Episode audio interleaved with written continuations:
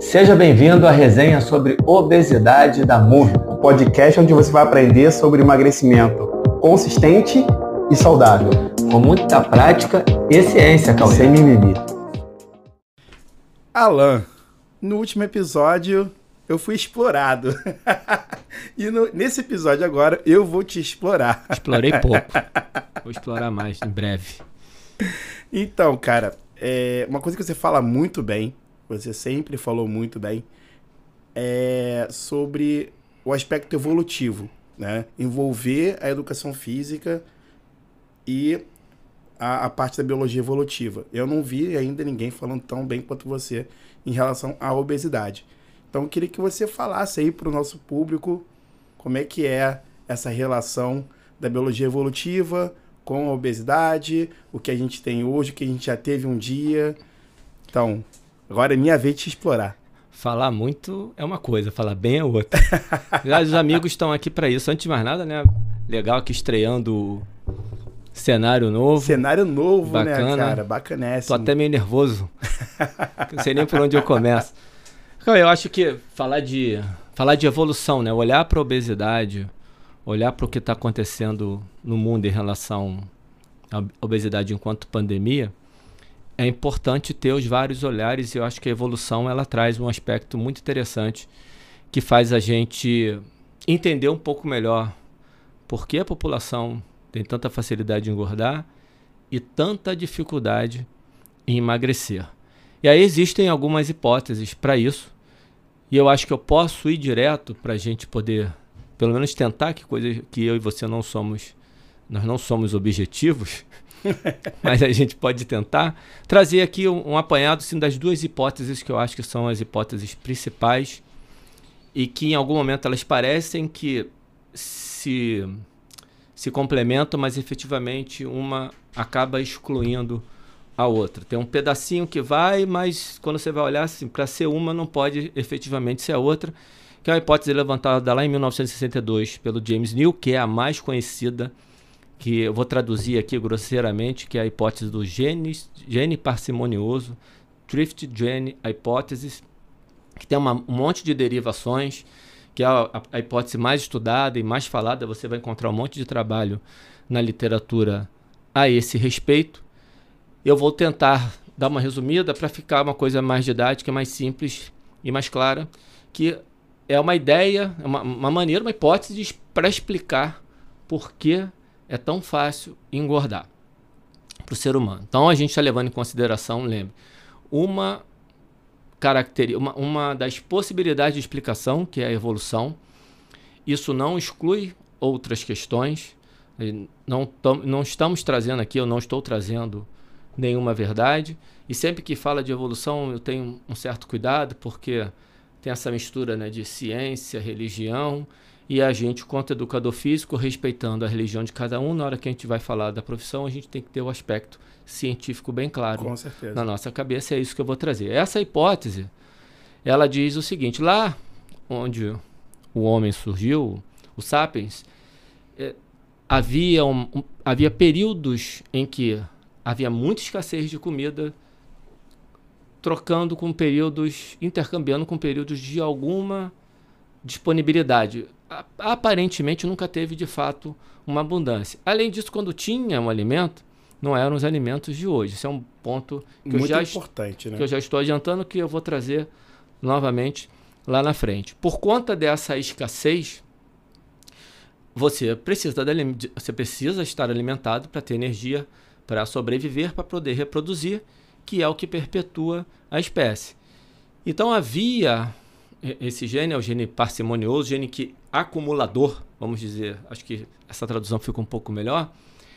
Com pouco alimento, a, a, partir do momento que você tem um alimento, ele é capaz de absorver mais e armazenar em forma de gordura, tanto que se você olhar o gênero Homo, ele tem um percentual de gordura maior do que seus primos, os primatas, que, que os chimpanzés, que o orangotango, que o gorila. E essa reserva de gordura para poder lidar com esses períodos de escassez. Por isso que a gente fala que é, quando a pessoa tá, é melhor energeticamente, significa que ela armazena mais.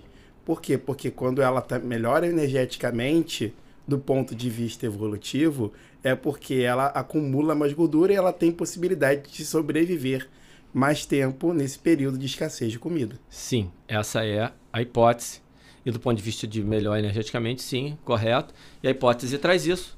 Mas só que num ambiente que era que você empurrava para acumular, para você não passar para baixo de um nível de gordura. Você manter um determinado nível de gordura, que seria uma reserva importante. Num ambiente que não tinha disponibilidade ou seja, quantidade e qualidade suficiente para fazer a pessoa engordar. E aí tem um trabalho de 2020 muito legal do James Lund, que ele se baseia um pouco na, na hipótese do Spickman, que eu vou falar daqui a pouco, que você tem um, um tetinho, algumas pessoas têm uma defesa, tem um ponto, que eu vou trazer daqui a pouco o set point theory, o settling point, para chegar no dual intervention mode.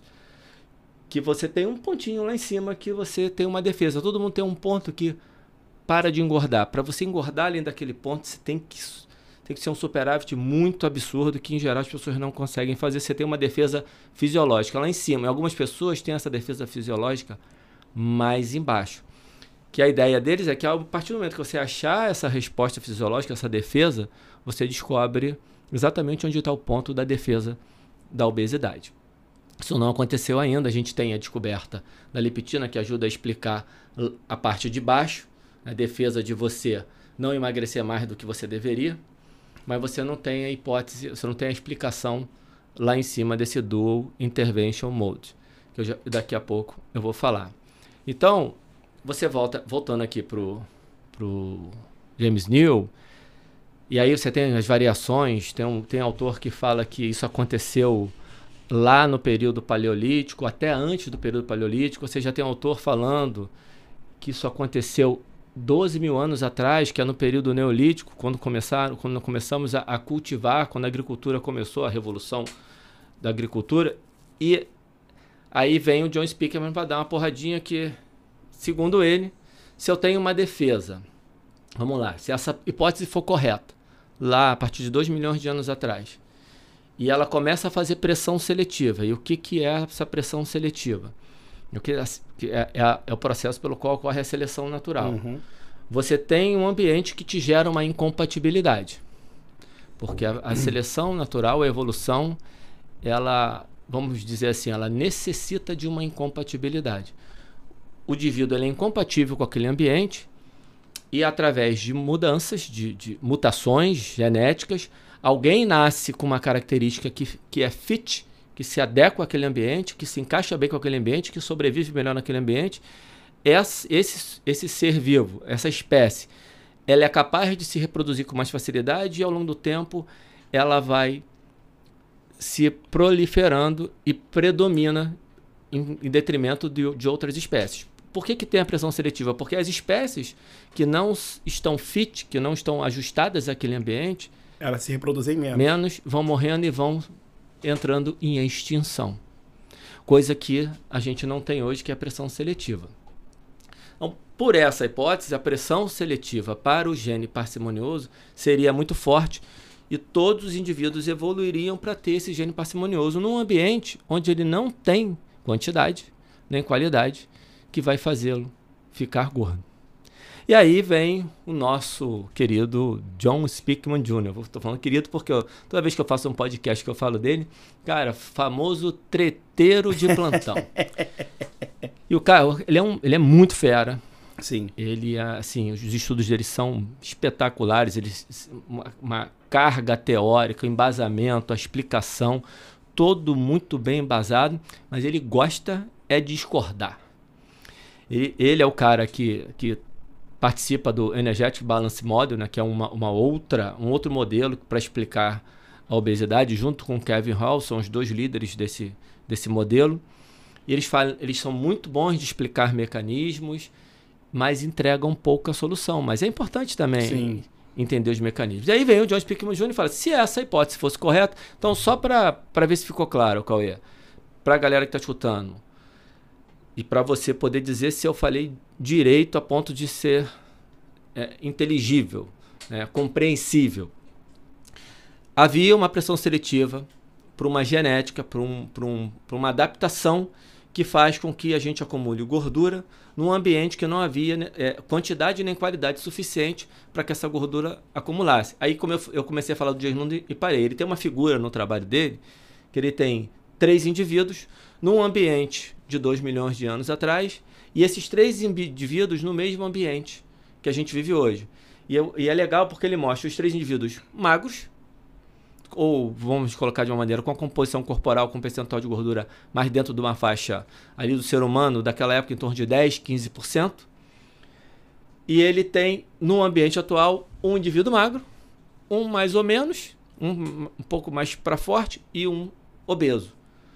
Porque no ambiente atual, essas mesmas pessoas com esses genes, com esses genes, eles, essas pessoas engordariam. Mas por que que nessa foto, nessa, nessa figura dele, não nessa foto, ele não tem todo mundo gordo no ambiente atual? Aí vem a porrada do Spickman. Então eu, eu acabei não terminando de explicar a primeira parte. Então, uma genética para engordar, para simplificar bem, simplificando muito, que num ambiente onde a espécie surgiu não existia pressão ambiental, comportamental, social, cultural que fizesse, que conseguisse fazer aqueles indivíduos, aquelas, aquela espécie, aqueles seres ficarem gordos. Então todo mundo era magro. E aí, vamos para a hipótese do John Spickman.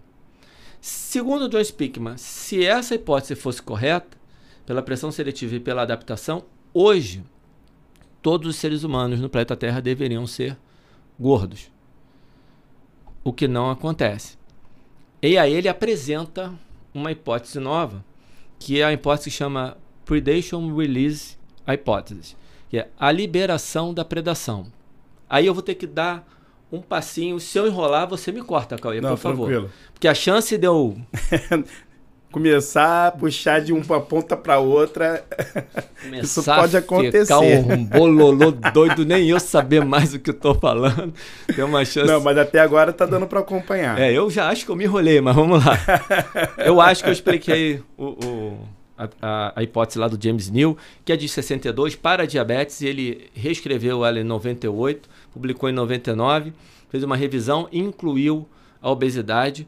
E além dele, outros autores, o Prentice é um cara, um nome estranho, não vou lembrar agora, James Wells, tem uma galera que veio escrevendo, Frank Buff, que é um cara que eu gosto muito, que um cara estudioso aí na atividade física, também tem uma derivação que está é, tá dentro do trabalho que fala que foi lá antes do período paleolítico, 6 a 2 milhões de anos atrás, que ocorreu esse Thrift Genes hipótese. Ocorreu essa, essa pressão seletiva para um gene acumulador. Uhum. Tá? Então foi, né? Foi. Vamos para o John Spickman, a hipótese, o predation release, a hipótese da liberação da predação. Aí a gente volta. Existe até, até hoje a gente ouve falar do tal do set point theory. Yeah. Essa, essa é uma teoria de um set point fisiológico. E aí eu vou entrar um pouquinho na sua área, você faz os apontamentos para poder dar uma enriquecida que você fala muito bem sobre isso. Set point theory que você está se alimentando, sinalizou que tem muita gordura, ele ajusta seu gasto energético para baixo, seu para cima, seu apetite para baixo para você parar de comer para você não engordar. Se você come pouco, ele ajusta o seu o seu gasto energético para baixo para você não emagrecer e aumenta o seu apetite, a sua fome para você comer. É uma questão importante de frisar no set point é que é, na teoria do set point, a gente conta com vários sensores no nosso corpo.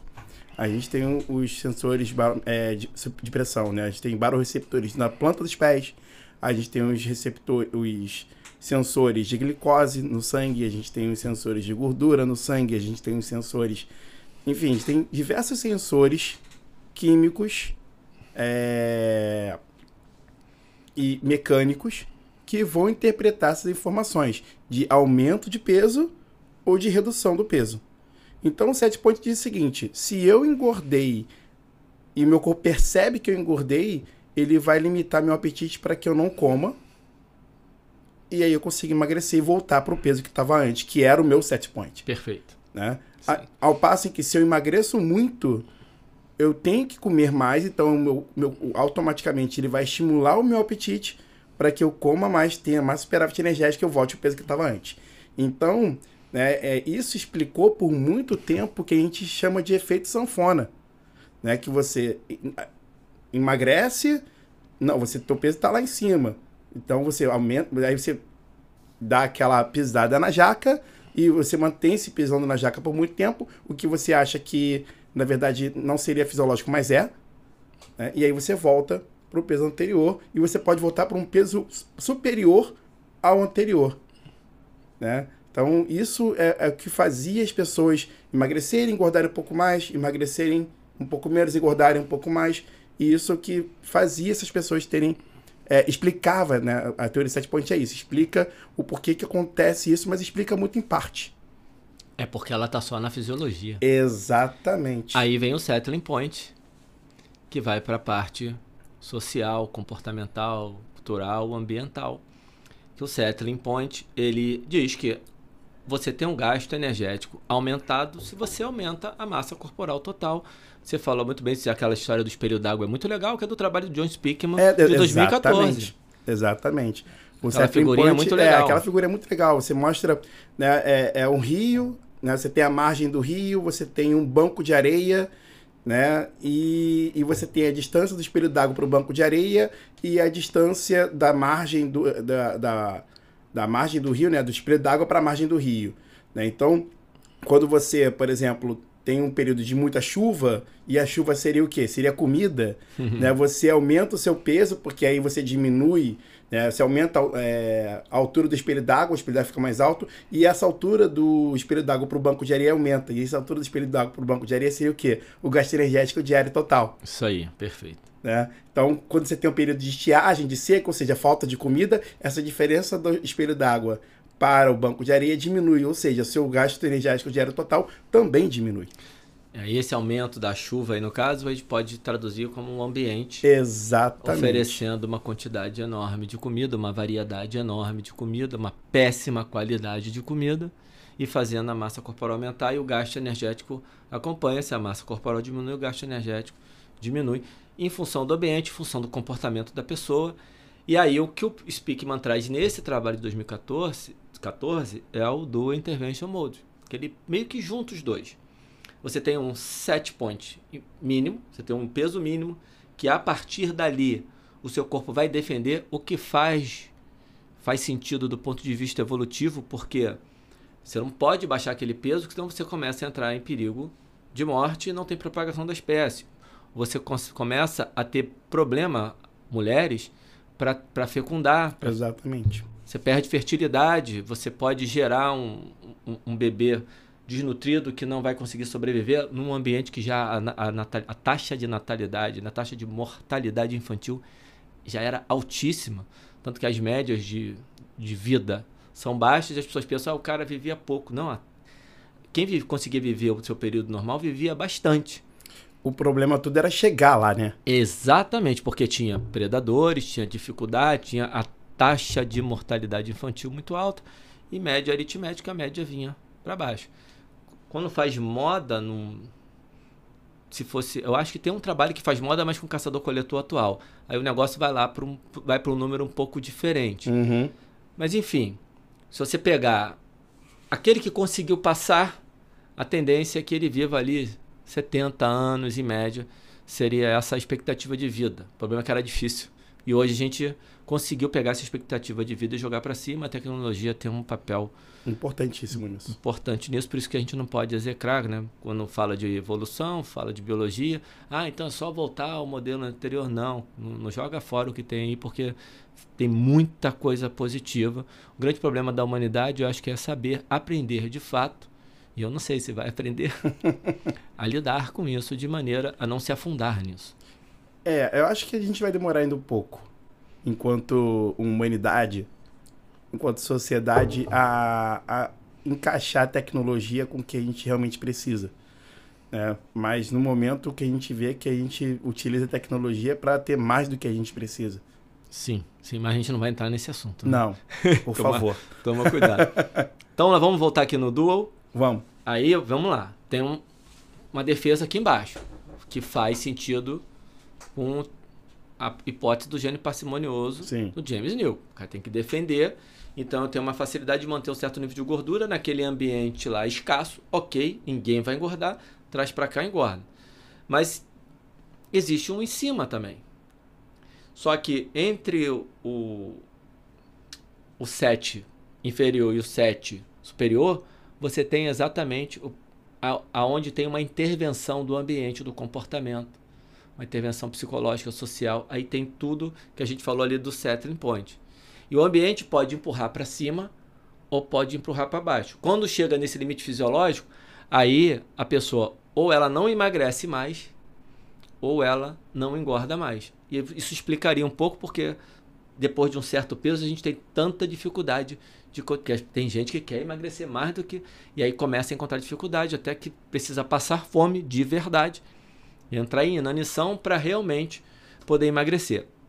E partindo desse modelo, John Speakman ele começa a apresentar a nova hipótese, que a hipótese de cima seria importante você ter essa defesa mais para baixo. Por quê? Porque se você engorda naquele ambiente, você vira uma pessoa com pouca mobilidade e pouca capacidade de fugir e de ficar grande. Você não consegue entrar no buraco para se esconder de um predador, você não consegue correr e você está mais fadado a ser presa. Existem evidências que, uhum. o, que o, o, ser humano, né, as, as, primeiras espécies foram muito presas e aparentemente, a partir do momento que entrou o gênero Homo, o Homo habilis, o Homo erectus, é mais, acho que é mais ou menos pela mesma época, cerca de 2 milhões de anos atrás. E quando eu falo acho é porque esses dados são muito é, são confusos. confusos e você tem novas hipóteses e nós não somos aqui estudiosos da biologia. Exatamente. Tem gente mais capacitada para entrar nesses detalhes, não é o nosso foco aqui, é entender a hipótese. Mas quando surgiu ali o, vamos falar aqui do Homo erectus, ele começou a se organizar. Ele ficou um pouco maior, se uniu entra uma questão social, uma capacidade melhor de comunicação, a criação de ferramentas. Então, armas, domínio do fogo, armas, né, lanças uhum. e tudo que fazem com que seja mais difícil que ele se torne presa. Então, ele se libertaria, pela hipótese do John Speakman, da, do perigo de ser uma presa. E a partir do momento que ele se liberta do perigo de ser uma presa, não tem mais pressão seletiva para aquele limite superior estar aqui embaixo. Pode jogar esse limite superior para cima. E efetivamente nesse Dual Intervention Mode, cada pessoa tem um limite superior e inferior. E esse limite superior é onde está a defesa fisiológica contra a obesidade, que ele mesmo fala e que o James Lund, James Lund, no artigo de 2020, explica de uma maneira muito didática, muito legal, mas essa hipótese vem antes lá com John Spickman.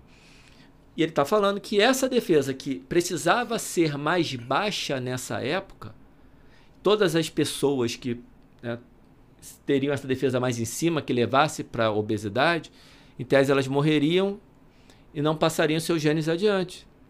Só que a partir do momento que libera, libera da predação, a gente se organiza e agora aquelas, aquelas, aqueles animais que nos ameaçavam, que ameaçavam o gênero Homo, não ameaçam mais, ali estamos falando aqui do, do Homo erectus, cara, acabou a pressão seletiva. Quando acaba a pressão seletiva, e tem alguns indivíduos que têm essa genética, começa a ver o que, eles, o que, que é conhecido como deriva genética. Uma variação aleatória onde uma determinada, uma determinada característica que não é mais determinante da sobrevivência, lembrando que mesmo tendo esse essa característica engordar com mais facilidade, naquele ambiente não vai engordar. Então aquilo não é importante mais. Então as pessoas vão continuar nascendo com essa genética de engordar. Vamos, vou colocar dessa maneira aqui, Cauê. Uhum. As pessoas vão nascer num ambiente que elas não vão emagrecer. E aí parece que está complementando a hipótese do, do James Deal, mas não está. Porque a dele diz que todo mundo vai ter o gene que vai engordar. E a do Spickman diz não algumas pessoas vão ter mais para cima, mais para baixo. Então tem gente que vai engordar muito, tem gente que vai engordar mais ou menos, tem gente que vai engordar pouco, tem gente que vai ter sobrepeso. E efetivamente, cara, eu, eu não estou defendendo nenhuma das duas hipóteses. Até o momento a gente está vendo. Só que da publicação do John Spickman, essa da Predation Release é de 2007. ele fala que, ele, ele inclusive ele cita um trabalho mostrando que está naquela época lá acontecendo. É um trabalho até que tem a, a, a liderança da Catherine Flegel, que depois tem trabalho polêmico falando que a obesidade mata menos que. É. é, é, tem, mata menos, não. Tem o risco de morte menor do que ser magro. Isso, isso, é, isso é polêmico. Uhum. Depois. A gente sempre entra nesse assunto, eu não vou entrar hoje. A gente já explicou que não é bem assim, que tem alguns, alguns problemas metodológicos ali. Quando você tem um trabalho mais longo, mais bem desenhado, o risco de morte na obesidade é maior. Resumimos aqui para a gente não entrar nessa seara de novo. E, ela está lá e ela vê o seguinte, que já estava acontecendo naquela época uma estabilização da obesidade nos Estados Unidos, o que demonstraria, confirmaria a hipótese do Don Speakman Jr. Só que hoje, 2022, estamos falando aí de 25 anos depois, é isso? Já aumentou absurdamente. Não, não. 15 anos depois. 2007 2007, 2022 são 15 anos. 15 anos depois, os Estados Unidos já está com 42%, estou arredondando, 42% de obesidade. Já cresceu. A gente só vai saber qual é a hipótese correta se for uma dessas duas que aparentemente são as mais plausíveis. A gente vai precisar de mais tempo para saber. Se o, Speakman estiver correto, vai estabilizar em algum momento, a gente não sabe quando. E aí ele assume que apesar, e ele não é bobo, apesar de, da, do trabalho da Flegel estar tá dizendo que tem apare, aparentemente está ocorrendo uma estabilização nos Estados Unidos, ele fala que a gente não sabe em que número é essa estabilização. Ele deixa aberto. E a gente também tem que pensar que a gente não po pode não ter nunca essa estabilização. Por quê? Porque esse gene ele pode se tornar predominante. Esse, gene de, acumula, de, de acumulação de gordura então, nessa hipótese, não tem como isso acontecer. Se, se for da deriva gênica for correta, porque não vai deixar de nascer gente. Teria não, que ter não um. Não vai deixar, um... mas, por exemplo, se uma pessoa magra se acasala com uma pessoa gorda, pode nascer o magro, pode nascer mais ou menos, ou pode nascer o gordo. Sim, sim. Mas Entendeu? imagina a quantidade de combinações que você teria que ter para predominar uma ou outra. É, assim, é eu quase... entendo perfeitamente, mas não é impossível. Está dentro é do campo improvável. das provável. Está dentro do campo das, então, das probabilidades. Não é impossível, mas é improvável. Porque a probabilidade é tão baixa que sim, você está falando de uma combinação de fatores em 8 bilhões de pessoas. É, eu tô, na verdade, eu estou falando do, da combinação do. Isso aí, levando em consideração só a questão genética, mas existe também a questão social. Né? Não, então, peraí, peraí, peraí. A gente está falando da hipótese evolutiva. Sim. Calma, a gente não chegou lá ainda. Porra. Desculpa. Aí do ponto, do ponto de vista ambiental, aí ferrou, né, cara? Por isso que assim, a gente. Eu fui. Acho que eu fui claro com isso no início. Uma maneira de explicar por que estamos engordando tanto e por que há tanta dificuldade de emagrecer uma explicação do ponto sim, de vista sim, sim, sim, evolutivo. O próprio John Speakman Jr. tem outro modelo para explicar a obesidade, que é o Energetic Balance Model. Sim, sim, sim, sim. Que parte da premissa que é o ambiente que empurra tudo. E aí você junta essa hipótese evolutiva, você pode juntar, por exemplo, para explicar um ambiente que tem a ver com a questão evolutiva também. Com certeza. Porque você, por que, que o ser humano come tanto? Aí você tem o trabalho do, Blundell, que é o The Drive to Eat, que é a, o direcionamento, o impulso para comer, associado ao gasto energético total. Aí esse, isso dá outro episódio, porque a gente associar o gasto energético com a ingesta calórica, com exercício físico, a eficiência. Por que, que o exercício físico é importante no processo de emagrecimento e principalmente na manutenção do emagrecimento, eu acho que a gente tem que deixar. Sim, para outro momento, gente... senão a gente não acaba hoje. Mas existe, o que é importante falar aqui, existe, aparentemente, uma, um direcionamento de nós humanos para comer. Sempre. Se você olhar para a hipótese, para a evolução, você tem alguns autores que falam, que você tinha que se mexer muito para encontrar comida, era pouca comida, então quando você achava, você tinha que comer o máximo possível, porque você não sabia quando você ia encontrar comida de novo. Isso fez duas programações importantes no ser humano. Uma programação para o descanso, porque ele está num ambiente que ele não pode ficar parado. Sim. Então ele precisa querer em algum momento ficar, porque a hora que ele não precisa andar, ele tem que descansar, ele tem que recuperar, você tem que ter toda a recuperação do ponto de vista não só energético, mas do ponto de vista fisiológico, do ponto de vista metabólico, de uma maneira geral, né? Ressíntese de proteínas, seja o que você quiser pensar. E, e aí o, o exercício tem um, uma atividade física, vai se adaptando para fazer um ajuste à demanda. Ou seja, a partir do exercício físico você tem melhor remodelamento das células, você tem uma melhor é, regeneração do seu corpo como um todo. Isso acaba se transformando num aspecto que a gente chama hoje muitas vezes de saúde. A saúde do ponto de vista cardiometabólico, uhum. a saúde do ponto de vista mecânico. Efetivamente, isso passou a ser o normal, porque ele, ele tinha que fazer muita atividade física e ele, em tese, comia menos. Isso eu tenho muita dúvida de como. Eu, eu confesso a você, cara, porque são vários ambientes que o gênero homo foi surgindo, depois que saiu da África, ele começou, como é que isso realmente aconteceu, qual era o tipo de comida. Mas o fato é que se tornou onívoro. Por quê? Na, aí, a minha interpretação. Eu tenho escassez quando eu tenho que comer qualquer tipo de comida. Exatamente. Eu não posso ficar restrito. O, o último ancestral comum aparentemente vivia lá num ambiente fechado, de, de, de floresta muito densa com uma comida muito específica, que ele demorava o dia inteiro comendo, tinha uma eficiência energética baixíssima. E aí, na hora que você começa a ter o surgimento das. das fugiu o nome africanas lá, das planícies africanas. Porra, rapaz! fugiu o nome do negócio.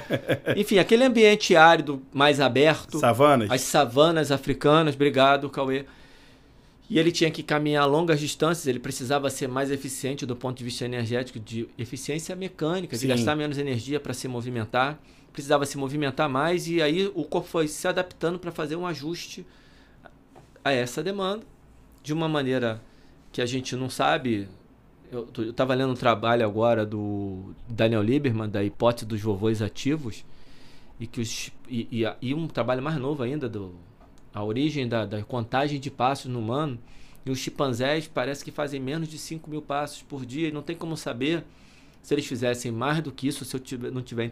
Eu li muito recentemente, não estudei o artigo ainda, eu corro risco de falar alguma besteira, mas aparente pelo, pela minha primeira leitura ali, o que eu entendi é que não tem como saber se o chimpanzé também tem essa capacidade de ajustar a demanda se ele caminha mais, porque o, ambiente que ele vive, a maneira o modo de vida dele é um modo de vida mais sedentário que o mais inativo e, e assim, que o ser humano. Então, tá vendo como é que a gente já está Sim, sim, sim. E enrolando? Existe uma, uma questão importante de diferenciar que o chimpanzé faz muita força com membros superiores também. Né? Ele não se desloca só com membros inferiores. Uhum. Nosso, nosso deslocamento ele é basicamente a partir dos membros Sim. inferiores. O que fez ficar mais eficiente. Exatamente. Ele é muito menos eficiente. Então, assim, do ponto de vista é, da eficiência mecânica e da, do ponto de vista da eficiência energética, provavelmente o chimpanzé, os primatas... Quatro vezes mais ineficiente. Nós somos quatro vezes mais eficientes, aparentemente. Sim. Comparando tanto a posição bípede quanto a, a posição quadrúpede. Sim, mas a gente não faz força com o braço para se deslocar, não, e eles fazem. Eles fazem. Então, assim, partindo desse princípio, eles provavelmente gastam muito mais energia para se locomover, porque a, o, o membro, os membros superiores são músculos, contêm músculos menores, né? E precisam fazer muita força. Isso exerce um potencial, uma, um desgaste é, cardíaco maior, né? Porque isso aumenta o do produto. Isso faz com que ele tenha um, um aumento é, de, energia, de demanda energética sistêmica muito maior. Entende? Porque ele também ele utiliza tá, tanto perna como tá braço. Tá especulando. Hum, assim, partindo do conhecimento de fisiologia que a gente tem nosso. Só que humanos. a massa corporal total dele é menor. É, é menor. Então o gasto total já é menor. E mesmo que ele seja menos eficiente, quatro vezes, gaste quatro vezes mais, proporcionalmente ele se movimenta tão menos que o gasto total diário dele. Compensa. Até porque, Cauê, aí a gente entraria na, na hipótese do Raymond Pontes do gasto restrito. Exatamente. Que está ali muito associado à massa corporal. Então, não, ele não gasta mais energia, apesar da fisiologia nos empurrar para esse raciocínio. Hum, não, assim, é dentro de um limite, obviamente. Eu não estou também querendo extrapolar. Ele pode é, é, gastar mais. Um ele poderia gastar mais energia na atividade por força de ineficiência. Sim. Só que ele se movimenta muito menos, isso talvez até se compense, mesmo assim ele gasta menos, porque ele já parte de uma massa corporal menor. Mas isso é uma seara ruim pra gente discutir agora, né? Que foge muito. E eu, não, e assim, eu, só pra... Quando a gente entra nesses embates, a gente não sai nunca mais. Então não vamos continuar. É, buraco negro. Buraco negro. Mas assim, é só pra galera entender, a galera que tá assistindo a gente, que é, uma, um assunto acaba puxando o outro naturalmente. Né? A gente começa a tentar associar, fazer os links entre os vários conhecimentos que estão abarcados dentro dessa, dessa discussão. Faz pauta e... à toa. pauta? Para que pauta? Mas, de alguma forma, tudo isso remete ao aspecto evolutivo. Sim. Né? E, e, e o aspecto evolutivo ajuda a gente a entender muitas das coisas que hoje nós é, entendemos como mecanismos que estão associados à obesidade. Sim.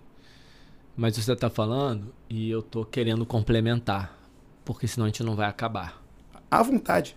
É, porque acho que deu para esclarecer as duas hipóteses, são as principais.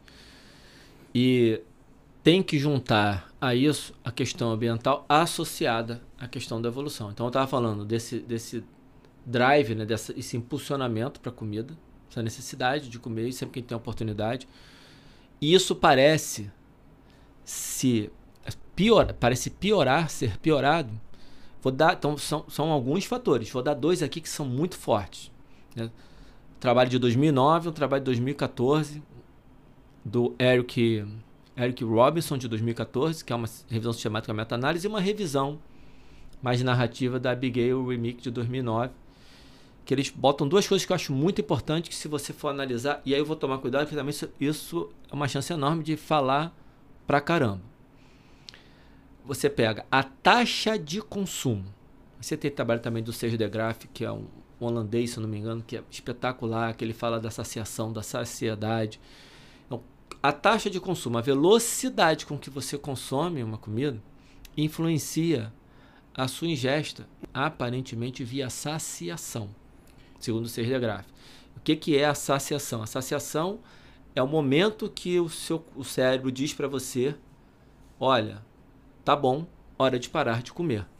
E para ter saciação, você precisa perceber o alimento. E se ele passa muito rápido na boca, você não tem tempo do cérebro perceber que você comeu e dar todas as informações. Ele vai chegando lá no gasto, no trato gastrointestinal, vai liberar alguns hormônios lá, mas a velocidade que ele passou, o cérebro não percebeu e você já comeu demais. Então a taxa de consumo é um. Já vou abrir para você, uhum. você tá ansioso é, para falar. É, é porque tem coisa nova aí que a galera ainda não sabe. Tem taxa é. de consumo e aí tem a disponibilidade. Do ponto de vista evolutivo, isso faz muito Sim. sentido. Quanto maior a variação, aí você imagina o seguinte: você entra num self-service. Olha a cagada que é um self-service.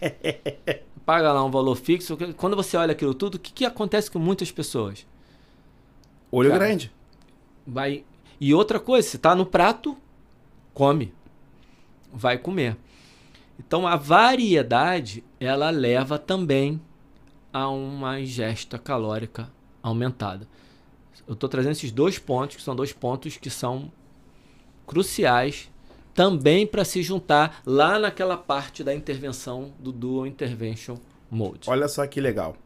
Você falou de duas coisas. Você falou de disponibilidade e falou de velocidade de ingesta. Sim, taxa certo? de consumo. Taxa de consumo. A gente fez um trabalho lá no laboratório, né? É, isso foi a, tá sendo escrito ainda. O artigo já tá, tá em alguma revista, agora não lembro o nome da revista que a gente fez o envio é, é a tese de doutorado de um, de um amigo meu lá no laboratório. E o trabalho dele é avaliar o, os efeitos da, do jejum intermitente. Né? Tá muito na moda aí, né?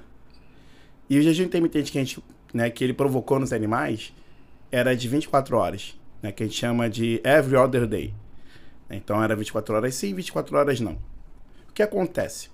Quando a gente coloca a ração. Explica melhor se 24 horas sim, 24 Então, horas. não. 24 Quando horas que o com- bicho come? Então, 24 horas com plena disponibilidade de alimento, 24 horas sem nenhuma disponibilidade de alimento. Zero. Zero. Jejum. Exatamente. Mas aí o que acontece? Depois de 24 horas de jejum, você coloca a ração para o animal. Nas duas primeiras horas após a disponibilização da comida, o animal come absurdamente mais do que animal que não faz o, o, o jejum intermitente. O animal que está ali com a, o que a gente chama de ad libitum, né? Comida à vontade, o tempo todo. E isso se, é, caracteriza o que a gente chama de... meca- é, de é, com- com- Repete, por favor. Depois que ele come pra caramba. depois que ele come pra caramba, ele diminui. Ele se sacia. Uhum. A saciação. né? Mas ele come muito mais do que o animal que tem a comida disponibilizada o tempo todo. Né? E isso a gente chama de, de comportamento de panturramento. né? E a gente queria entender por que, que ele gera esse mecanismo de panturramento. E existe uma mudança na sinalização do núcleo arqueado do hipotálamo o animal que fica né, nesse, nesse processo de jejum intermitente por oito semanas, ele tem uma diferença, né? Ele, é, ele aumenta né, a expressão de um, é, do principal neurotransmissor orexigênico, ou seja, que causa fome. Ou seja, ele sente muito mais fome por quê? Porque ele tá com aquele neurotransmissor orexigênico muito mais ativado do que o animal que não tá. A ingesta total no dia. A ingesta total diminui. Por incrível que pareça. Pera- pera. No dia que ele come livre. Oi? No dia que ele come livre ou no dia que ele. Eu não entendi Então, ainda. vamos lá. É, Isso é, não, É porque prime- você. primeiro é uma você coisa. falou que ele come livre, fica 24 horas sem comer, depois ele come. come livre de novo. Come livre de novo. Exatamente. Nessa hora que ele come livre de novo, Nas duas horas, nas duas primeiras horas a após a unidade de consumo é comida, maior, mas o consumo total ao longo do dia é co- menor. É, menor, exatamente. Ok, agora ficou claro. Exatamente. Em torno de 20 a 30% menor. Dependendo da, da, da situação. Né? Dependendo do animal, varia, pode não é variar bom entre 20 fazer jejum 30%. intermitente. Não, não é que seja bom. Não é que seja bom. Não é que, logo se- não, não é que seja. Fogo. Não, é uma, é uma intervenção que todo mundo está fazendo aí, mas só que gera mudanças significativas no comportamento alimentar que não é a nível emocional, né? A nível ambiental, é a nível hipotalâmico, é a nível fisiológico, Também. né? É uma explicação que vocês Sim, têm. não, a gente tá, a gente tá extraindo... Olha lá, Calma, olha lá. calma. Esse, tra- esse trabalho foi feito com animais. O animal não tem tanta emoção envolvida ali. A gente investiga o mecanismo fisiológico. Isso aí, reduz. É, a gente está reduzindo para o mecanismo, pro, pro estudo do mecanismo fisiológico. E existe um mecanismo fisiológico que explica. Sim, claro, é entendeu? mais um. A ideia é essa. A ideia é explicar. Mas, óbvio, a gente não pode descartar os outros fatores que influenciam. Deixa eu fazer um paralelo. É igual querer explicar a obesidade pelo mecanismo carboidrato e insulina. Exatamente. Não e também conseguir. querer dizer que não existe um mecanismo. Exatamente. São duas cagadas. Porque para negar que ele explica, você nega que ele existe. é uma loucura. Mas eu só quis pegar esse paralelo porque você falou de velocidade de, de, Sim, legal. de, de consumo, né? Ou seja, Já publicaram? a gente tá, tá ainda tá submetido, né? A gente tá. Porra, Van Premier, a galera aí, ó. Galera, Ah, esse estudo spoiler. ainda não saiu. Spoiler. Beleza? Spoiler do brabo aqui, porque tem muitas outras coisas que a gente fala no trabalho. A gente, é, né, a gente avaliou capilarização de adipócito, a gente avaliou tamanho de adipócito, volume de adipócito, enfim. A gente, o trabalho está bem completinho. Da- se, quando sair, eu vou disponibilizar para vocês. Você tem que disponibilizar para todas Tá. as pessoas. A gente tem que fazer um. Sim, a gente faz uma, Uma premiere aqui Isso aí. do trabalho, eu apresento para vocês. Eu sou o segundo autor do trabalho. Então, Agora eu quero ver você falar onde eu tava. Você estava falando sobre a, a, a, as duas questões que estão associadas. Não, eu dei, eu dei dois exemplos porque no final é para chegar naquilo que a gente já conversou, que é uma explicação, uma hipótese para obesidade que realmente considere um modelo. Eu já vi algumas figurinhas, inclusive em artigos, que tem lá a obesidade no centro e uma cacetada de fatores que influencia. A gente falou aqui, e, e quando você fala socioambiental, se você falar pegar biopsicossocial, se olhar do ponto de vista biopsicossocial, incluir a questão ambiental, você começa aí dentro disso você vai ter cada coisinha, né? No bio tem todos os fatores bio. No psico tem todos os fatores Exatamente. psico. Ser, o próprio Spickman, ele fala da questão do sistema de recompensa, do prazer. Exatamente. O quanto o sistema de recompensa empurra a pessoa ali no, no modo de intervenção, na, naquela faixa. Lembrando que é o set point inferior, estou colocando dessa maneira para ficar melhor didaticamente, uhum. o set point superior. Entre um e outro, você tem as questões sociais, as questões ambientais, as questões psicológicas. E os limites são fisiológicos. É uma Sim. explicação ainda que reduzida, mas não tanto, que ela está querendo abranger tudo. Quando você chega aqui em cima, você tem uma defesa fisiológica. O ponto que é em que peso que está essa defesa fisiológica. Algumas pessoas estão tá lá em cima, a pessoa já está obesa, e outros está aqui embaixo e a pessoa nunca fica obesa, apesar do ambiente. Se a hipótese dele estiver certa, isso vai continuar acontecendo para sempre, até uma hora, Cauê, que vai estabilizar e você, você vai ter variações mínimas nos percentuais de obesidade da população. Ou, se o NIL estiver certo, você vai explodir em algum momento 100% da população vai se, ser obesa. se nada for feito. Uhum. Vai ser obesa eu queria complementar, quando eu boto a questão da disponibilidade, a questão da taxa de consumo, só para mostrar que elas duas elas têm uma relação com o raciocínio evolutivo. Sim. É algo que está disponível demais hoje, com muita facilidade. Fala-se muito do ultraprocessado e dos alimentos processados.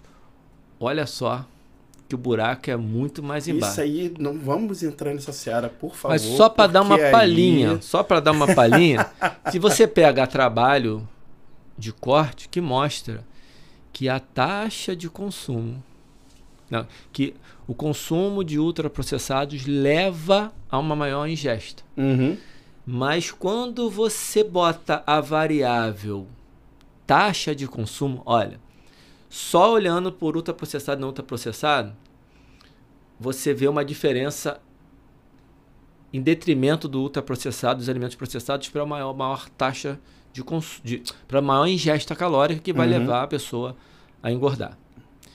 Mas quando você separa pela taxa de consumo, alguns alimentos não processados naturais têm uma taxa de consumo maior que alguns processados e são capazes de engordar tanto quanto processado. Exemplo: nosso querido, belo e delicioso suco de laranja super saudável.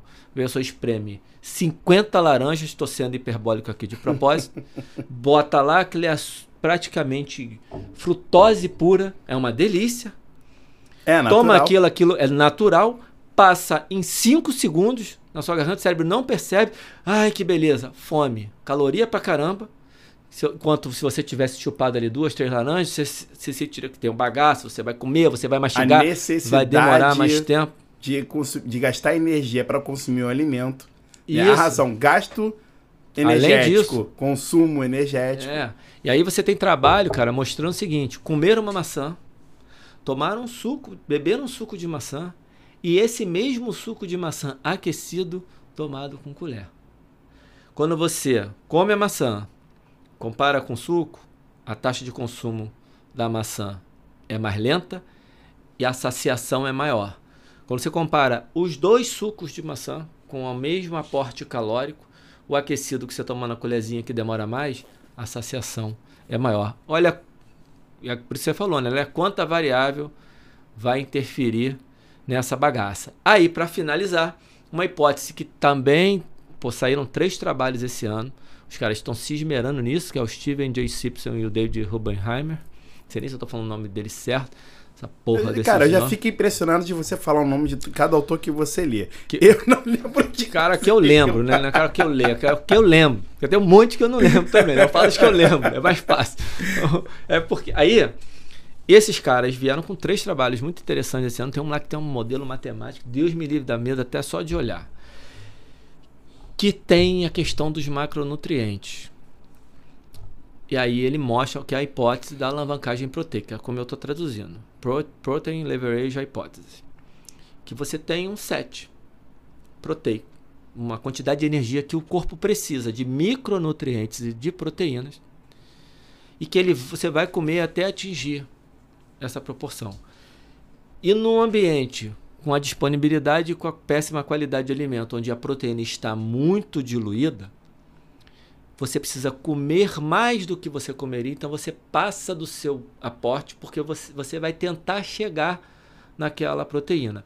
Isso, muito, gross, muito simploriamente, grosseiramente, explicaria um pouco alguma coisa relacionada a low carb, se não for high fat, se for high protein, e uma, um tipo de dieta que tem alguns defensores atuais, que é a proteína barra energia, que é você fazer uma dieta que você consome mais proteína, todo alimento, toda refeição que você fizer, o aporte proteico for maior que o aporte de energia. Que energia? Carboidrato e gordura.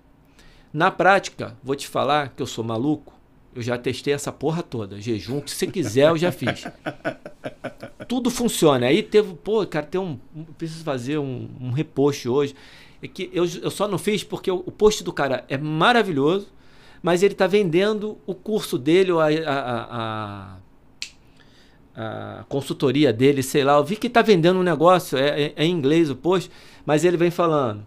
ah, é, exercício era para emagrecer. O cara tá com uma cara de palhaço. Aí, exercício aeróbio mais contagem de caloria. Aí o cara tirou um, nego, tirou um pedaço do palhaço. Exercício aeróbio mais contagem de caloria mais treinamento de força.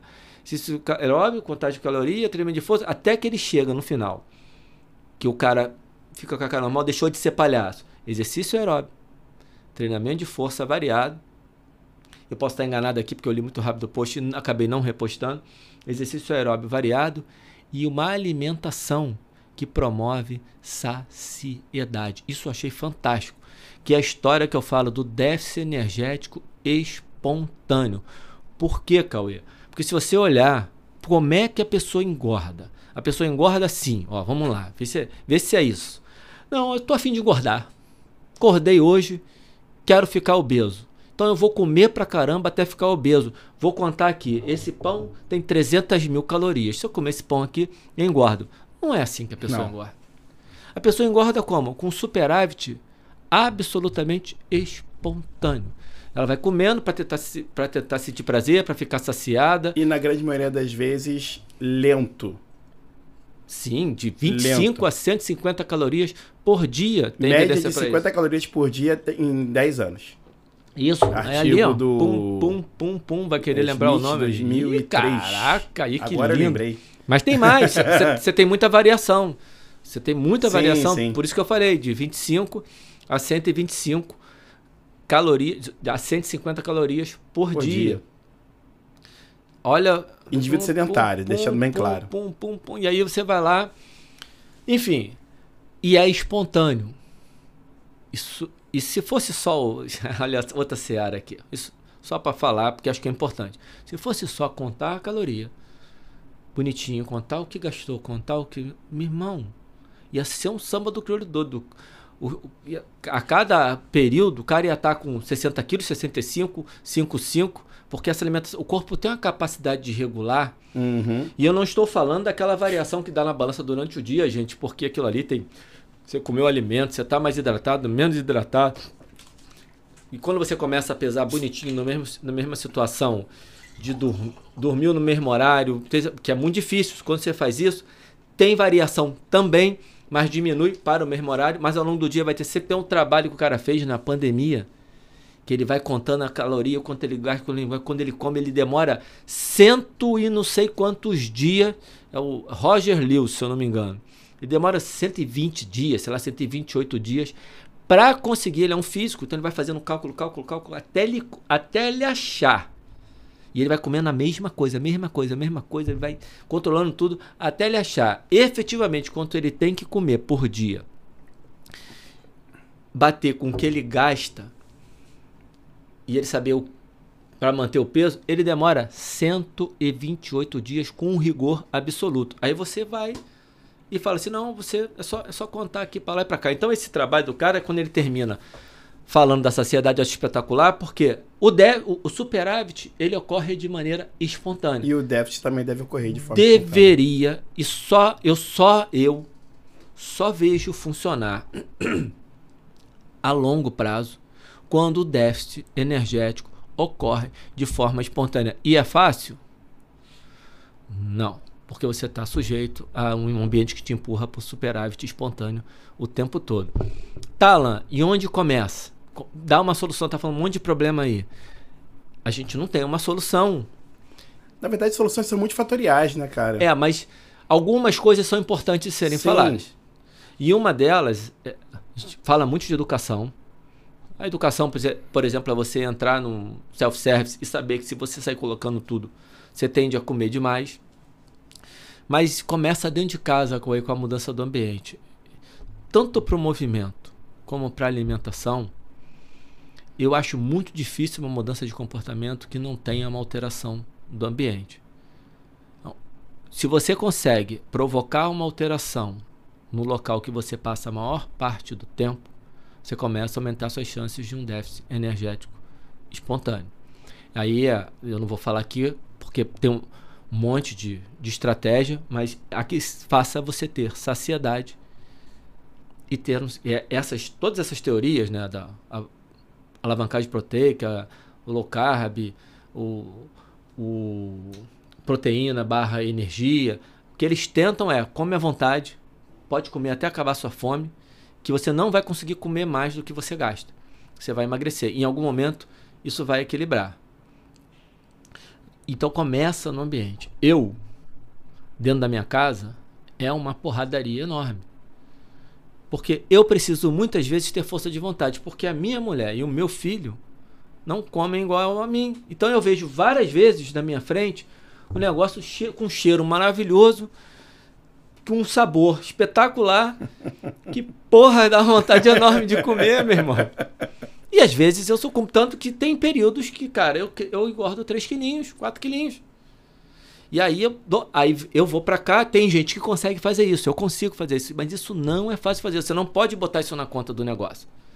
Então a solução, ela é multifatorial e muito complicada. Exatamente complicada, mas não tô falando de, além de complexo que a gente já falou sobre é isso. É porque a gente tá nesse esse ambiente obesogênico que a gente tá, cara. É, ele entrega pra gente tudo que a gente quer consumir e que vai engordar de fato.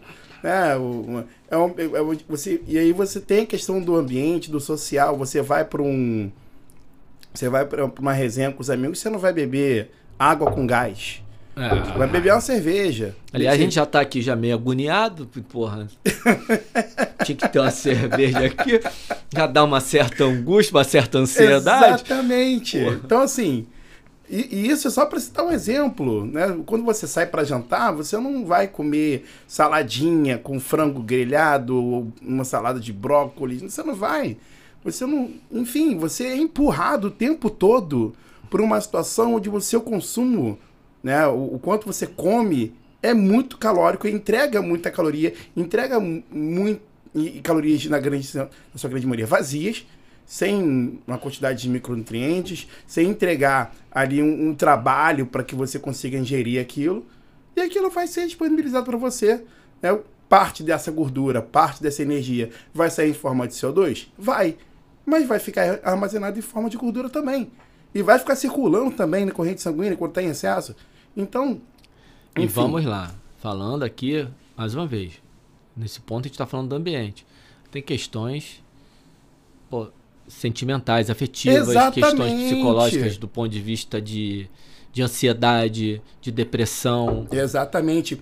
Necessidade de consumir. Estresse. Necessidade de consumir Sono. carboidrato né, para controlar estresse, para é, despertar sentimento de recompensa. Por aí vai. Pô, então, quando você pega, por exemplo, eu sempre eu gosto de falar, neste caso eu gosto de falar de mim, porque eu venci efetivamente um sobrepeso borderline com obesidade de mais de 10 anos. Foi um sufoco para conseguir. Então hoje, a minha batalha o tempo todo é dentro dessa guerra que eu tenho dentro de casa. Pô, porque a Karina vai lá, faz a pipoca da Karina é maravilhosa. Aí, pô, abre uma cerveja na minha frente. Aí, cara, aí o Davi passa com um pãozinho, com. Meu Deus do céu. É uma loucura. E eu fico na minha alimentação. Entre a cruz e a espada. Mas aí comendo as coisas que matam a minha fome e que, e que geram déficit energético ou o equilíbrio energético de maneira espontânea. E dessa forma, a maior parte do tempo. Você consegue se manter. Eu tenho me mantido dentro do meu peso, mas com algumas saídas. Porque não só o ambiente, mas tá, quando eu tô. Meu sono tá ruim. Quando eu tô com estresse, com algum projeto que não tá andando, com alguma coisa que tá me dando dor de cabeça, já fica mais difícil. Aí tem a questão. Da, e mesmo fazendo isso tudo, que eu acho que é mais legal de deixar claro. Pô, Alan, Tá um saco. Não, eu bebo, eu adoro beber cerveja. Você sabe disso. Adoro beber meu ixo, adoro beber minha cervejinha. A gente já saiu várias vezes para fazer isso. Eu não abro mão. Eu, eu saí desse. De alguns prazeres da vida. Saí desse processo de quase estar obeso sem abrir mão dos meus momentos de prazer. É fácil? Não. Não, não é fácil. E para a grande maioria das pessoas que estão numa situação de obesidade, pode significar em algum momento restrição. Sim, pode.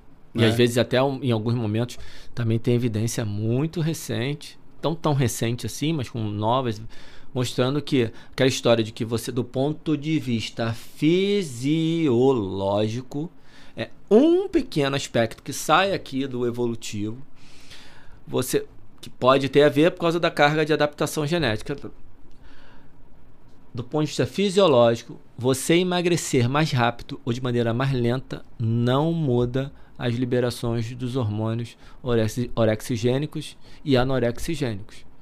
Trabalho, se não me engano, do Proieto, que é o cara que fala sobre isso e que ele coloca. Sabe? Talvez, então, eu até fiz uma metáfora outro dia no, no meu Instagram, que é, talvez em algum momento seja importante você dar um tiro para chegar no navio que vai zarpar e vai lentamente até o seu destino, mas você precisa dar um tiro de 100 metros para chegar, senão você vai perder o navio. Cada caso é um, é um caso. caso. Tem gente que vai criar o hábito indo devagar. Tem gente que você der uma porrada e ela emagrecer, você dá a sensação, vai dar a percepção dela que, porra, consegui e agora eu quero manter. Tem gente que vai acontecer e você vai engordar de novo, porque não é só a questão fisiológica. Se fosse só a questão fisiológica, tava lindo, maravilhoso. E uma, eu ia falar alguma coisa em relação a essa a essa questão relacionada a assim, ah, Alan, é fácil para você falar. Você estuda o assunto, você tem conhecimento. Na época que eu emagreci, eu estava completamente desatualizado. E eu comecei contando caloria. E chegou um momento eu comecei a emagrecer. E eu estava contando caloria, então estava fazendo cálculo. Eu tava, é o que que eu fiz? Projetei a quantidade de comida que eu ia poder comer quando eu chegasse no peso que eu tinha programado. Eu entrei em desespero. Falei, porra, vou engordar tudo de novo, meu irmão. Não tem chance. Quanto tempo eu vou manter esse peso comendo essa quantidade de caloria? Aí eu fui estudar. Fui fazer experiência comigo mesmo, faço até hoje. Porque né, tanto de treino como de alimentação, já que são as coisas que fazem parte da minha vida, eu vou falar sobre isso. Vou dar aula, eu, eu preciso uhum. ver como é que essa bagaça funciona comigo antes de submeter. De vez em quando eu me ferro por causa disso. Mas faz parte do, do processo. Com certeza. Já fiz, teve momentos que eu engordei de propósito. Falei, como é que se eu fizer desse jeito aqui, quanto tempo eu vou engordar? Como é que vai acontecer? Que beleza. O Caio está me mostrando aqui o tempo que a gente está falando. Que era para falar a gente começou aqui a conversa, falou assim: não, dá pra matar esse assunto em 20 minutos. e dava, dava. Prolixos do caralho. É, o, o Cauê, então, você me mostrou esse negócio aí, tirou meu raciocínio, mas voltando, eu faço essas experiências comigo, eu estudo o assunto, mas ter o conhecimento do assunto não é o que resolve. Sim. Não é Nunca que... foi. Se tivesse se fosse conhecimento sobre o assunto que resolvesse o problema, a gente não teria nutricionista obeso, não teria É, eu, professor quase obeso. eu tenho professores, eu conheço professores, você é um deles, e tem mais gente que eu conheço que tem mais conhecimento que eu em relação a emagrecimento, em relação a essa fisiologia e não consegue emagrecer. Então não é, ah, o Alan, você fala, você tem um conhecimento por isso você emagreceu. Não, eu, eu considero de verdade, isso algumas pessoas têm mesmo. Eu tenho força de vontade. Eu tenho capacidade de me concentrar e falar, é aqui que eu tô, é aqui que eu quero ficar. Seja para estudar, seja para trabalhar, seja para comer, seja para treinar. Isso, isso é uma característica também que eu desenvolvi, não era assim não.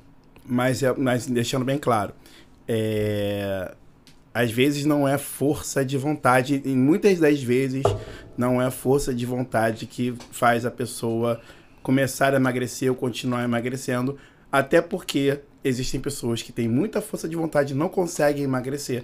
Não Porque conseguem. tem outros né, fatores. Porque tem- existem outros fatores Claro. né, a nível fisiológico que vão impedir essa pessoa né, de obter esse emagrecimento ou rápido. Lembra né? daqui se Exatamente. set do cara é lá em cima, meu, Não tem jeito. um abraço. É, é, é aí faz? a gente tem aí, por exemplo, o gene OBOB, que explica esse gene, esse, esse set point lá em cima. Né? O gene OBOB é o, é, é- é o típico cara que vai ser obeso, Uhum. independente do que ele faça. Entendeu? E aí, o que, que é salvação pra ele? Comer bem e fazer exercício. Não tem jeito. Não tem pra onde correr. Entendeu? É, correr, é, é- é fazer exercício para se manter né, com as taxas ele perto da normalidade, principalmente aquelas relacionadas à inflamação. Pra que a gente- diminuir o problema. Pra diminuir o problema, porque a gente sabe que o, o obeso que faz exercício, ele é melhor, né, do ponto de vista da saúde, do que aquele que não faz, e tentar se alimentar bem para conseguir de alguma forma ter chegar ali, né, ter uma sobrevida com alguma qualidade de vida. E é isso. Perfeito. E Cauê, pra terminar, com certeza quando a gente acabar com uma hora e cacetada, eu, eu vou pensar depois quanta coisa eu deixei de falar ou falei de uma maneira. Normal. É porque esse assunto realmente. E e a gente falou com paciência. Mas pra terminar, essa questão, já que a gente tá falando do emagrecimento, porque é tão difícil emagrecer, esse ano saiu um trabalho que tem lá o Herman Pontes, que é o cara do gasto energético restrito. Que eu acho que, se eu não me engano, esse trabalho saiu no Globo, né? Você é um cara que adora quando saem as, as, as coisas no Globo, que eu sei. Eu tenho um aluno, cara, que ele já até ele, ele manda pra mim, pra, pra gente se divertir. Porque cada semana sai uma mágica no Globo. Tem uma. um- um- treine assim que vai resolver tua vida. É. Aí um, outro dia minha aluna falou pra mim que saiu no Globo, Alan, que a caminhada é um excelente exercício. Falei, é uma excelente atividade física, pode ser um excelente exercício, sim. Eu, eu tendo cada vez mais a ir eliminando a palavra exercício físico, trazendo a palavra atividade, Atividade física, física. Eu também. dar um, um trabalho mais, um- olhar mais holístico no negócio. Uhum. E eu falei, ah, eu falei, faz o seguinte. Então é o melhor agora, isso aí tem que fazer. Pega o Globo, a ciência, a, a- aquela parte lá da ciência que traz os. E faz uma coletânea de tudo que ele falou. Você vai endoidar o cabeção, é pirar a cabeça. Porque você não vai conseguir chegar numa conclusão, porque cada hora é um- sai uma mágica nova. Essa coisa, e uma dessas mágicas que saiu foi assim. E eu lembro de algumas pessoas me falando, é porque por isso que eu tenho quase certeza que foi esse trabalho que saiu no Globo. O metabolismo mais acelerado e o metabolismo mais lento, ou seja, o maior gasto de energia para uma mesma massa corporal ou menor gasto de energia, não se altera ao longo da vida. Então, meu camarada, se você é um cara com metabolismo acelerado, você tem mais chance de ser magrinho, você... Parou, parou, parou, parou. Lê a porra do artigo inteiro. Exatamente. Porque ele fala que isso não explica e não está associado à composição corporal e ao acúmulo de gordura. Exatamente. Porque não está, e esse é o gancho que eu quero fazer, porque a gente precisa fazer um episódio falando sobre isso. Que aí entra o papel do exercício físico no emagrecimento, como é que interage com, com a alimentação, com o aporte de energia no ambiente que é obesogênico. Aí, pô, a, a, a hipótese dos vovôs ativos lá do Daniel Lieberman, ela traz um ponto que, que é para falar da galera, não são nossos avós, né? Aham. Da década de 50. Tá falando do, lá do, da origem da espécie, lá da origem da espécie, dos, do, da, do, dos gêneros, pô, foge umas palavras, vezes são. Tá, lá, lá quando surgiu o, o Homo, né, o Homo erectus, o Homo sapiens, que alguns continuavam muito ativos mesmo após a idade reprodutiva, que não acontece em outras espécies. E que houve uma evolução para que nessa faixa etária a atividade física gere uma um, um benefício que permite essa longevidade porque ajuda a cuidar dos netos. Libera um pouquinho os pais do trabalho, divide melhor. E aí o que ele fala, especialmente na meia-idade e no período pós-reprodutivo, você tem uma, um direcionamento da atividade física, direcionando a energia que você vai gastar para a, re, é, é, para a ressíntese, a, repro, a, a reprodução, a manutenção do seu sistema fisiológico. E quando você deixa de fazer atividade física, você começa a adoecer. E eu, Cauê, falei algumas vezes já que talvez as doenças crônicas que a gente tem hoje sejam porque a gente está vivendo mais. E essa hipótese põe por terra isso que eu falava. Eu não lembro se eu li em algum lugar ou se era um, uma, uma conclusão minha, mas eu acho que eu li isso em algum lugar. A hipótese que as doenças crônicas surgem porque você está vivendo mais, ela não faz sentido dentro dessa. Porque, na verdade, o que causa as doenças que a gente enxerga no envelhecimento é a redução da atividade física. Exatamente. É isso que, que a gente precisava Por ver. Por isso que a gente chama de doenças hipocinéticas. Isso aí as doenças crônicas que vão acontecer. E tem hoje, então, um trabalho mostrando o quanto a atividade física é importante, o quanto houve pressão, aí sim, pressão, pressão seletiva, seletiva. Para que você pudesse continuar trazendo energia para esses para essas crianças, os, os, avós ajudando na criação e das crianças de lá desde a origem da nossa espécie. E isso explica as blue zones, cara de uma certa forma, explica as blue zones. São as zonas de, de, dos nonagenários, uhum. centenários. Pô, você vê é, velhinho de 80, 90 anos carregando cano nas costas para remar. Extremamente ativos. Você Exatamente. não tem. E quando você olha lá para as, as tribos de caçadores de caçadores-coletores que, que existem ainda hoje, você não tem queda significativa de níveis de atividade física nas pessoas acima de 50 anos até 70 ali no período que vai chegando no final da vida. Isso a gente pode trazer. Então, você tem aí. Aí ele fala muito da atividade física direcionando a energia para onde ela tem que ser direcionada. Uhum. Do contrário, essa energia que não é gasta com atividade física vai ser direcionada, por exemplo, você tem um sistema reprodutor, essa, essa quantidade de hormônio que vai ser liberado e que pode aumentar o risco de câncer que pode aumentar, pode ser direcionada para o acúmulo de gordura. A comida que está sendo ingerida, ela não vai ser gasta com com a atividade, então essa energia vai ser usada para armazenar essa gordura. E é porque, lembrando que a gente está falando de um, de um ser que o, a variação energética total é muito pequena, mesmo quando você é sedentário e quando você é ativo. A gente já falou isso em outro episódio que é a hipótese do, do teto do uhum. gasto energético. Lá no episódio. Acho que o episódio 2. 3. 3. 2 ou 3? 3. Episódio 3 a gente falou sobre É, o 4 foi a meta-inflamação, o 3 foi. É o 3, o exercício isso. físico. O papel do exercício é físico. É isso aí. É isso, É isso. Pra mim é, é isso. acho que a gente fechou. Fechamos bem. Não, a gente falou demais. É, normal. a gente sempre bem. fala demais. Deixa Vamos deixar. Beleza, meu querido. Então, galera, fiquem atentos. Não esquece, curta, né? Siga o nosso canal, dá o joinha lá, compartilha com seus amigos para que a gente consiga atingir mais gente, mais profissionais da área da saúde com essa informação, com essa, toda esse, essa gama de informações que a gente está trazendo sobre a obesidade e colocando atividade física no meio. Beleza?